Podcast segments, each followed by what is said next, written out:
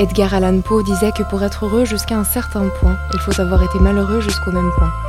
C'est ce que j'ai toujours essayé de me dire à chaque fois que mon cœur s'est retrouvé piétiné dans le passé.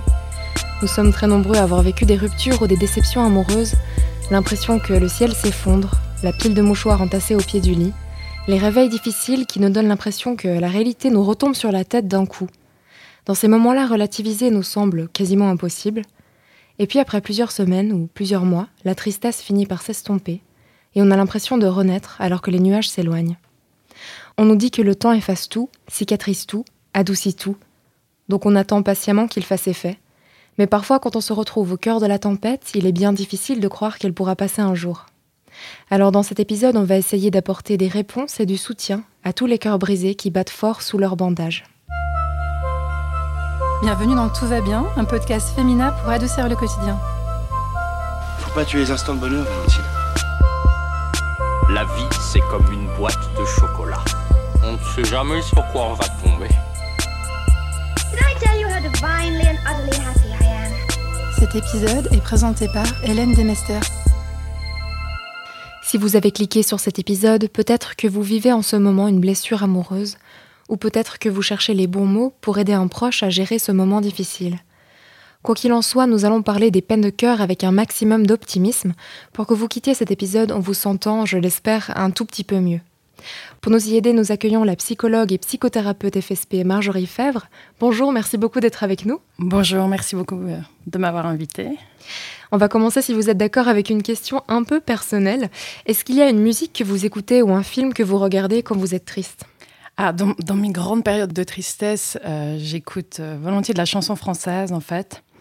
C'est par phase, selon ce qui m'est arrivé. J'ai eu la phase Alain Souchon avec euh, La vie ne vaut rien ou celle de Yves Jamais avec euh, Je crois finalement, les musiques, ça rappelle des souvenirs et puis euh, c'est vrai que ça vient penser parfois un peu les mots. Ah, je vous comprends, moi c'est plutôt le rock euh, très très puissant, j'ai l'impression de, me défouler. Mais ensuite, j'ai l'impression aussi que quand on associe une musique ou une chanson particulière à une émotion, à un morceau de notre vie où on a été triste, quand on la réécoute, ça réactive un petit peu ces sentiments. Est-ce que c'est quelque chose que vous remarquez aussi? Oui, tout à fait. En fait, ça, s'explique au niveau neurobiologique. C'est euh, les canaux neuronaux en fait qui sont réactivés euh, à certains moments, et puis ils rappellent le contexte dans lequel on les a utilisés, et ils se réactivent à ce moment-là. Et c'est pour ça que, en fait, on y, euh, on y repense et ça nous replonge dans les sensations, dans les émotions vécues, ce qui peut être très beau. Hein. C'est un peu la Madeleine de Proust finalement de certains moments de notre vie, et ça nous replonge dans ces moments-là, effectivement. Pareil pour les parfums, non?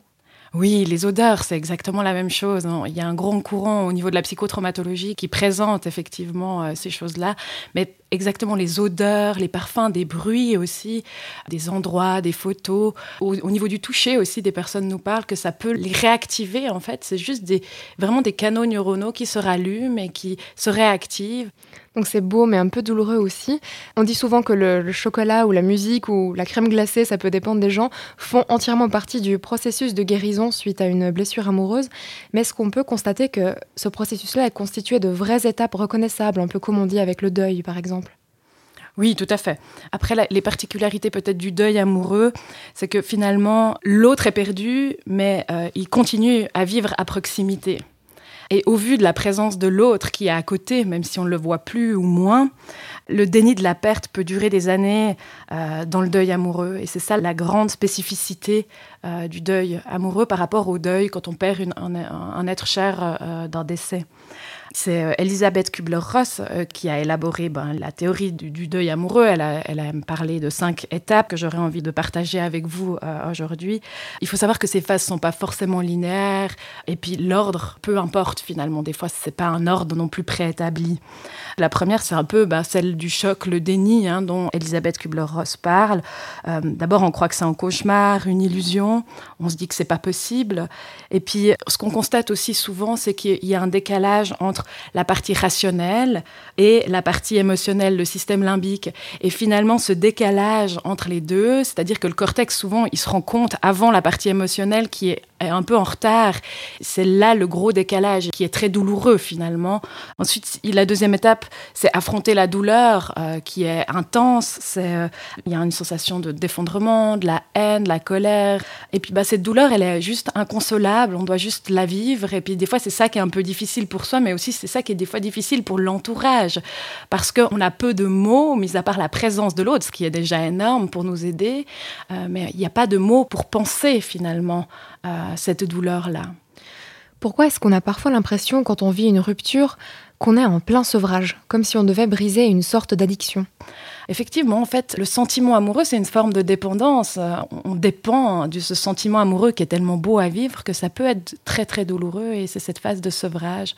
Les questions que les patients viennent souvent, c'est est-ce que je dois continuer à le voir ou pas? Euh, Grande question. Très grande question. question qu'on s'est tous posée. Euh, à quel moment il faut couper Où est-ce qu'il faut couper? Je suis pas là, j'ai pas la prétention de dire ce qu'il faut faire. Mais ce que j'ai pu remarquer, c'est que les patients qui ont besoin de revoir une fois ou deux euh, l'être aimé ou l'être qu'on a perdu, ça fait sens justement pour mettre du sens, pour essayer de comprendre, pour parler pour se confronter à la réalité aussi de cette perte. Euh, pour avoir des explications, ça fait sens. Par contre, il faut aussi savoir que revoir l'autre, bah, ça rallume la douleur, l'envie de le revoir encore. Et quand on est en manque, ben, revoir l'autre, ça permet un peu d'apaiser nos angoisses mais euh, on ressent le besoin de le revoir à nouveau et on, peut vite rentrer dans un cercle vicieux. Et c'est pour ça que je pense qu'une phase de sevrage, de mon point de vue, est nécessaire à un moment donné. Parce que ça nous apaise sur le moment, mais ensuite tous les symptômes ou toute la douleur va revenir décuplée en fait. Exactement, c'est exactement ça. Et c'est vrai que c'est aussi dans une phase comme ça que je conseille à mes patients, euh, c'est de faire un peu le ménage au rythme où on le sent, évidemment, mais c'est peut-être retirer les objets en lien avec la personne, le couple, peut-être même changer un peu son intérieur pour se réapproprier son intérieur à soi. Est-ce qu'il y a d'autres étapes après celle du sevrage, justement? Oui, alors justement, la, quatrième étape, celle que j'aurais envie d'appeler euh, l'élaboration psychologique du deuil, ou bien ben, la phase d'acceptation, pour reprendre euh, la terminologie d'Elisabeth Kubler-Ross, euh, c'est mettre du sens sur cette séparation, sur le pourquoi ça n'a pas marché finalement. Et la deuxième partie, c'est aussi du mettre du sens par rapport à sa vie à soi. Il y a, le mythe des fondateurs du couple conjugal, mais il y a aussi euh, refaire un récit de notre vie sans l'autre, parce que finalement, euh, se séparer revient à se délester d'une partie de soi-même. Et la dernière étape, c'est pouvoir dire au revoir à l'autre. Et là, euh, c'est Ivan Bozor-Meninagi qui nous a appris en fait à expliquer que tout au long d'une relation, on donne et on reçoit. Euh, il y a une balance qui se crée entre les dettes et les mérites. Puis des fois, bah, c'est plus ou moins équilibré euh, selon les relations. On est plus en dette ou on est plus en mérite, si j'ose dire comme ça. Et lors d'une séparation, ben, on est invité, et j'invite mes patients souvent à nommer ce qu'on a reçu, ce qu'on a donné, à l'autre, et puis de faire le tri aussi des responsabilités de ce qui n'a pas fonctionné et rendre les responsabilités à l'autre. Et là, pour ça, je m'appuierai sur euh, un de mes superviseurs, Claudio Carnero, qui décrit en fait quatre défis à se dire une fois séparés. Et je trouve que c'est très joli.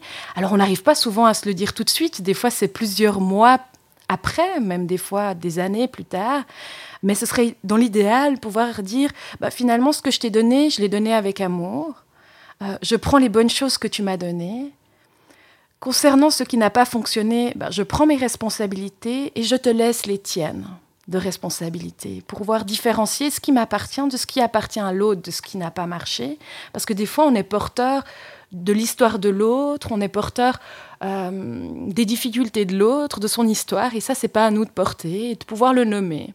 Et finalement, c'est léguer euh, notre amour, ben, soit aux souvenirs partagés, ou si on a des enfants, ben, c'est idéal de pouvoir le léguer, notre amour, à nos enfants, finalement.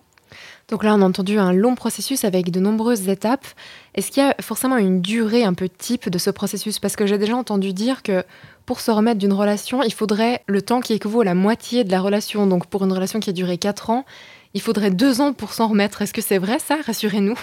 Non, disons que la littérature euh, parle en moyenne d'un à deux ans pour effectuer son deuil. Euh, après, il y a des différences interpersonnelles, ça dépend aussi des circonstances de la séparation, si elle est plus ou moins brutale, comment le processus se fait finalement. Mais une chose est sûre, c'est que pour défaire certains liens, euh, les conjoints ont besoin de temps et c'est normal que ça prenne un peu de temps. Il peut aussi arriver qu'on se retrouve à la fin d'une relation qui a été très brève et qu'on se sente submergé par une très grande tristesse et qu'on comprenne pas. On se dit, bah bon, pourtant je suis pas restée avec euh, cette personne très longtemps, pourquoi est-ce que je me sens aussi mal? Mais est-ce que la souffrance ressentie est forcément relative à la durée d'une relation? Je pense pas. En fait, les difficultés sont pas directement en lien avec la durée de la relation. Il y a différents facteurs justement qui vont influencer la douleur vécue. Un des facteurs, ça peut être, bah, comme je le disais tout à l'heure, je l'évoquais, la brutalité ou, ou, non de la séparation. Si c'est un processus qui a duré déjà un peu plusieurs mois dans le couple, où il y a eu des questionnements, ou si ça s'est fait du jour au lendemain sans vraiment voir les choses venir, bah, c'est très différent. Par exemple, ça c'est un des facteurs. Un autre facteur, ça pourrait être, euh, oui, les, modalités de la séparation. Si ça s'est fait euh, sous forme de respect, où on a pu justement euh, se dire au revoir, ou si ça s'est fait d'une manière humiliante, voire violente, ça c'est très différent aussi pour pouvoir faire le deuil et passer à autre chose. Et évidemment, après, il y a aussi ben, euh, la représentation que l'on a du couple. chacun a sa propre représentation. Il y a des gens qui diront, mais moi, c'est pour passer un moment enfin, dans ma vie, et puis c'est possible qu'on se sépare. Et il y a d'autres gens qui diront, mais moi, c'est un couple, et je mets toute ma vie, et il y aura personne d'autre. Et du coup, ça dépend beaucoup aussi d'où on vient dans nos familles. Par exemple, est-ce que c'est quelque chose qui, qui, existe dans les familles, les séparations, comment elles sont vécues dans les familles? Ça aussi, tout ça, des impacts sur comment on vit euh, la souffrance en lien avec la séparation, je pense. Est-ce que vous avez l'impression qu'on vit une époque qui constitue un terrain un peu favorable à ces cœurs brisés, à ces déceptions amoureuses?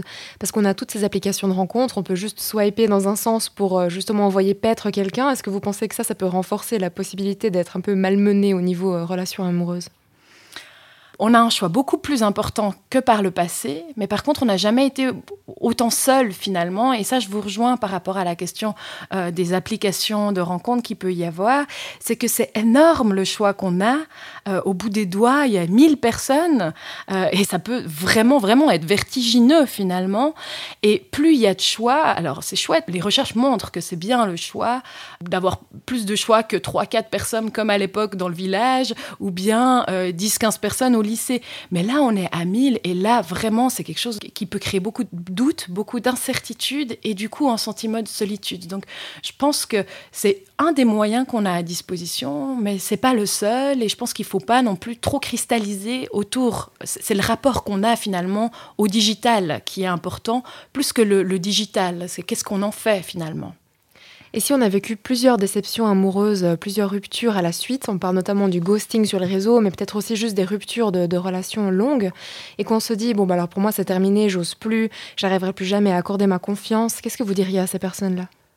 Bah, c'est un sentiment normal, j'ai envie de dire, de se questionner euh, sur l'engagement que l'on est prêt à remettre dans une, euh, dans une autre relation. Je pense même que c'est sain de se poser ces questions-là, euh, d'autant plus quand on a souffert.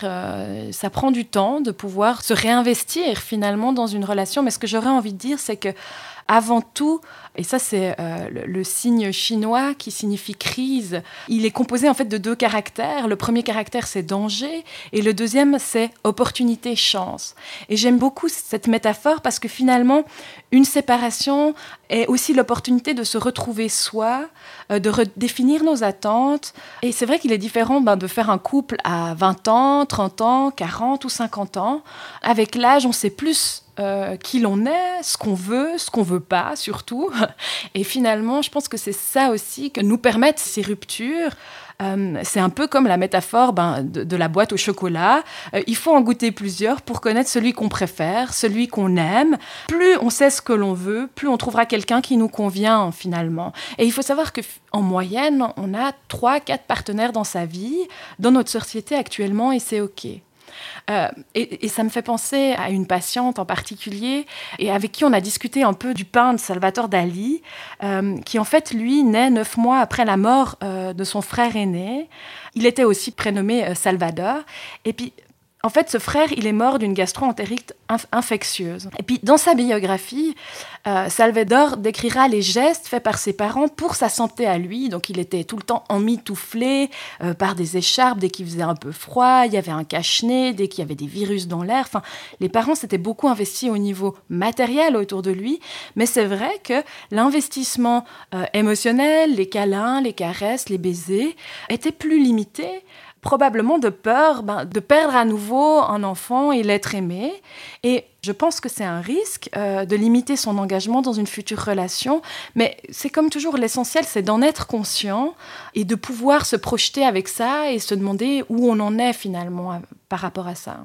Donc le risque, c'est que l'autre peut-être se dise euh, mais t'es pas assez engagé, ça me suffit pas.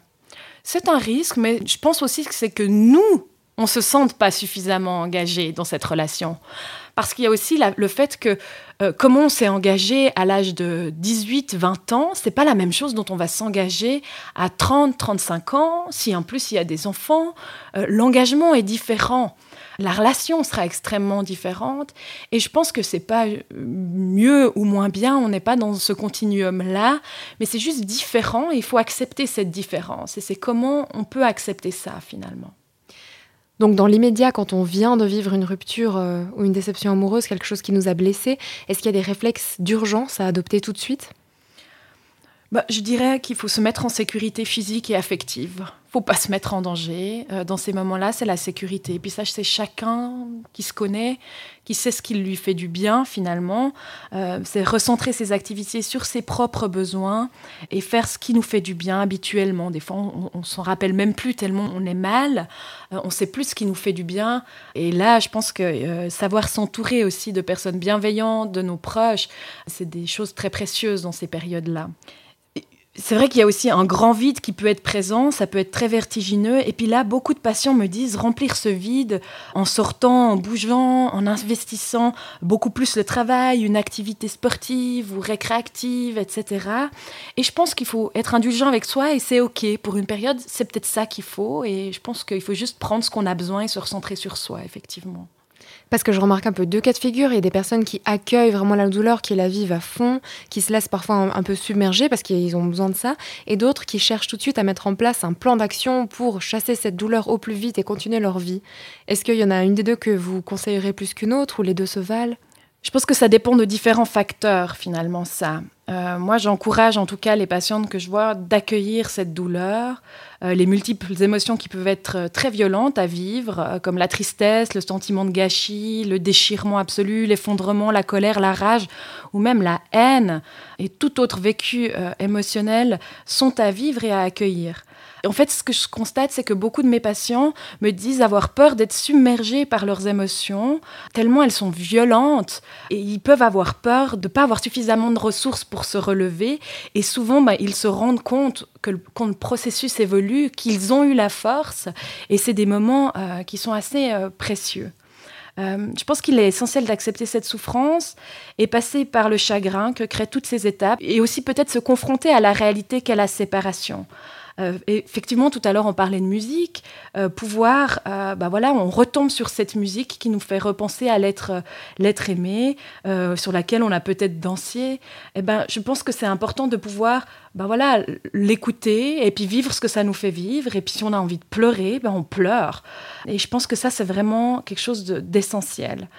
le risque de ne pas accueillir ce chagrin, c'est finalement d'être, je dirais, dans l'aveuglement, l'insensibilité, le déni, euh, peut-être par souci de confort ou par pseudo-harmonie. Le problème, c'est que dans ce cas-là, c'est possible que la relation soit jamais complètement archivée. Un autre risque, c'est d'investir une nouvelle relation sans avoir fait le deuil de l'autre. Et ça, c'est quelque chose qui est possible. Euh, toutes ces tentatives de refoulement, d'oubli du passé, de fuite, euh, ne servent à rien d'autre finalement qu'à créer plus de difficultés sur du long terme, de mon point de vue. Et puis accepter la douleur et réfléchir à la séparation, bah oui, c'est difficile, mais j'encourage vraiment chacun à vivre ses sentiments et à normaliser ce vécu douloureux. Il y a aussi d'autres couples qui vont euh, avoir peur du vide que laisse l'absence et ils vont créer du conflit pour remplir ce vide. Euh, il faut savoir que le conflit a parfois ben, comme fonction de rester en lien aussi et d'éviter un peu le changement. Donc un conflit suite à la séparation. Tout à fait. Et ça, on peut voir souvent, et ça peut être très destructeur quand il y a justement des enfants. euh, le risque, c'est d'attaquer bah, le rôle de père ou le rôle de mère, alors qu'en fait, on est les tensions appartiennent à un autre niveau, au niveau du rôle de l'époux et de l'épouse. Et je pense que c'est un peu ce temps de, de, se demander quels sont les enjeux de ce conflit et où on est situé finalement. Donc de nouveau dans les jours et les semaines qui suivent la rupture, j'ai l'impression qu'une sorte d'effet yo-yo peut s'installer, qu'on a des moments où ça va un peu mieux, puis des moments où le moral retombe et on vit un fort moment de blues. Quelle phrase est-ce que vous conseilleriez qu'on se répète dans ce genre de cas de figure, dans des moments de tristesse? Alors personnellement, j'ai pas des recettes toutes faites. Euh, chacun trouve ses phrases qui lui parlent. C'est très individuel. Il y a des gens qui vont plus être dans l'agir, il y en a qui vont être plus dans la pensée, et puis c'est ok finalement. Euh, personnellement, moi j'aime bien euh, la phrase de Richard Bach qui dit ce que la chenille appelle la fin du monde, le papillon l'appelle le début du monde. Moi, je trouve ça très sympa, très joli, et ça donne de l'espoir aussi. J'aime bien aussi la prière de la sérénité de Bateson je, vais vous la donner, que Dieu nous donne la sérénité d'accepter les choses que nous ne pouvons pas changer, le courage de changer celles que nous pouvons changer et la sagesse de pouvoir en saisir la différence. Ces phrases me parlent, mais peut-être que ça ne parle pas à, vos auditeurs, auditrices. Chacun en fait comme il le sent finalement dans ces moments. Et aussi une pensée peut-être importante, c'est qu'on se dit que chaque jour on va un petit peu mieux. Est-ce qu'il y a un moment où on peut se dire, où on ressent que le plus dur est derrière? Est-ce qu'il y a des signaux qui nous avertissent de ça? Bon, les signes finalement sont, différents d'une personne à l'autre. Euh, comme on a vécu aussi euh, cette séparation. Ça peut être le fait de moins pleurer, ça peut être trouver du, plaisir, euh, de la motivation, de plaisir à refaire des choses qu'on avait peut-être plus envie de faire par le passé. ça peut être aussi se sentir moins agité au niveau psychomoteur, d'être plus apaisé, moins fatigué aussi, se sentir avoir envie de séduire à nouveau ou d'avoir du plaisir à être regardé, euh, euh, séduite ou séduit. Et finalement, euh, je pense que vraiment ce qui est important de savoir, c'est que l'évolution n'est pas linéaire. Parfois, j'ai des parents, des patients pardon, qui me parlent d'une sensation de régression. et c'est important de normaliser ben, ce type d'évolution. par exemple, pendant un moment, on peut se sentir bien et puis, bouf, on a l'impression qu'il y a une rechute. C'est pas rechute. Pour moi, c'est le processus qui se poursuit, simplement que c'est pas linéaire, vraiment. Qu'est-ce que vous diriez aux personnes qui, là, aujourd'hui, pensent euh, bah, moi, je trouverai jamais, je vais jamais retomber amoureux, c'est fini? Je pense que je leur dirais que ça veut dire qu'ils ne sont pas prêts à se remettre dans une relation et euh, que je leur souhaite euh, et que je suis assez sûre que ce sentiment pourra revenir, mais que c'est pas le moment finalement et ça arrivera. Et une petite note positive encore, en quoi ces ruptures peuvent finalement nous aider à forger une relation plus solide la prochaine fois qu'on sera prêt à tomber amoureux? Je pense que ça permet euh, d'apprivoiser la solitude pour construire euh, son bien-être euh, hors du couple. Et c'est une chance d'éviter une relation où l'on cherche en l'autre ce qu'on n'a peut-être pas trouvé en soi. Et, c'est là que tout l'enjeu, c'est de devenir euh, son meilleur compagnon pour soi-même. Et ceci permet de rentrer dans une nouvelle relation de manière peut-être euh, plus différenciée. Et finalement, c'est le plus beau cadeau qu'on peut faire euh, au prochain couple, au prochain compagnon de route. Je pense que ce sera le mot de la fin. Merci beaucoup Marjorie Fèvre pour votre présence. Merci à vous pour l'accueil. Et merci à tous nos auditeurs et auditrices pour votre écoute. On espère que cet épisode aura pu vous faire du bien si vous vivez une déception amoureuse en ce moment. On vous envoie plein de courage et on se retrouve mercredi prochain pour un nouvel épisode de Tout va bien. D'ici là, prenez soin de vous. À bientôt.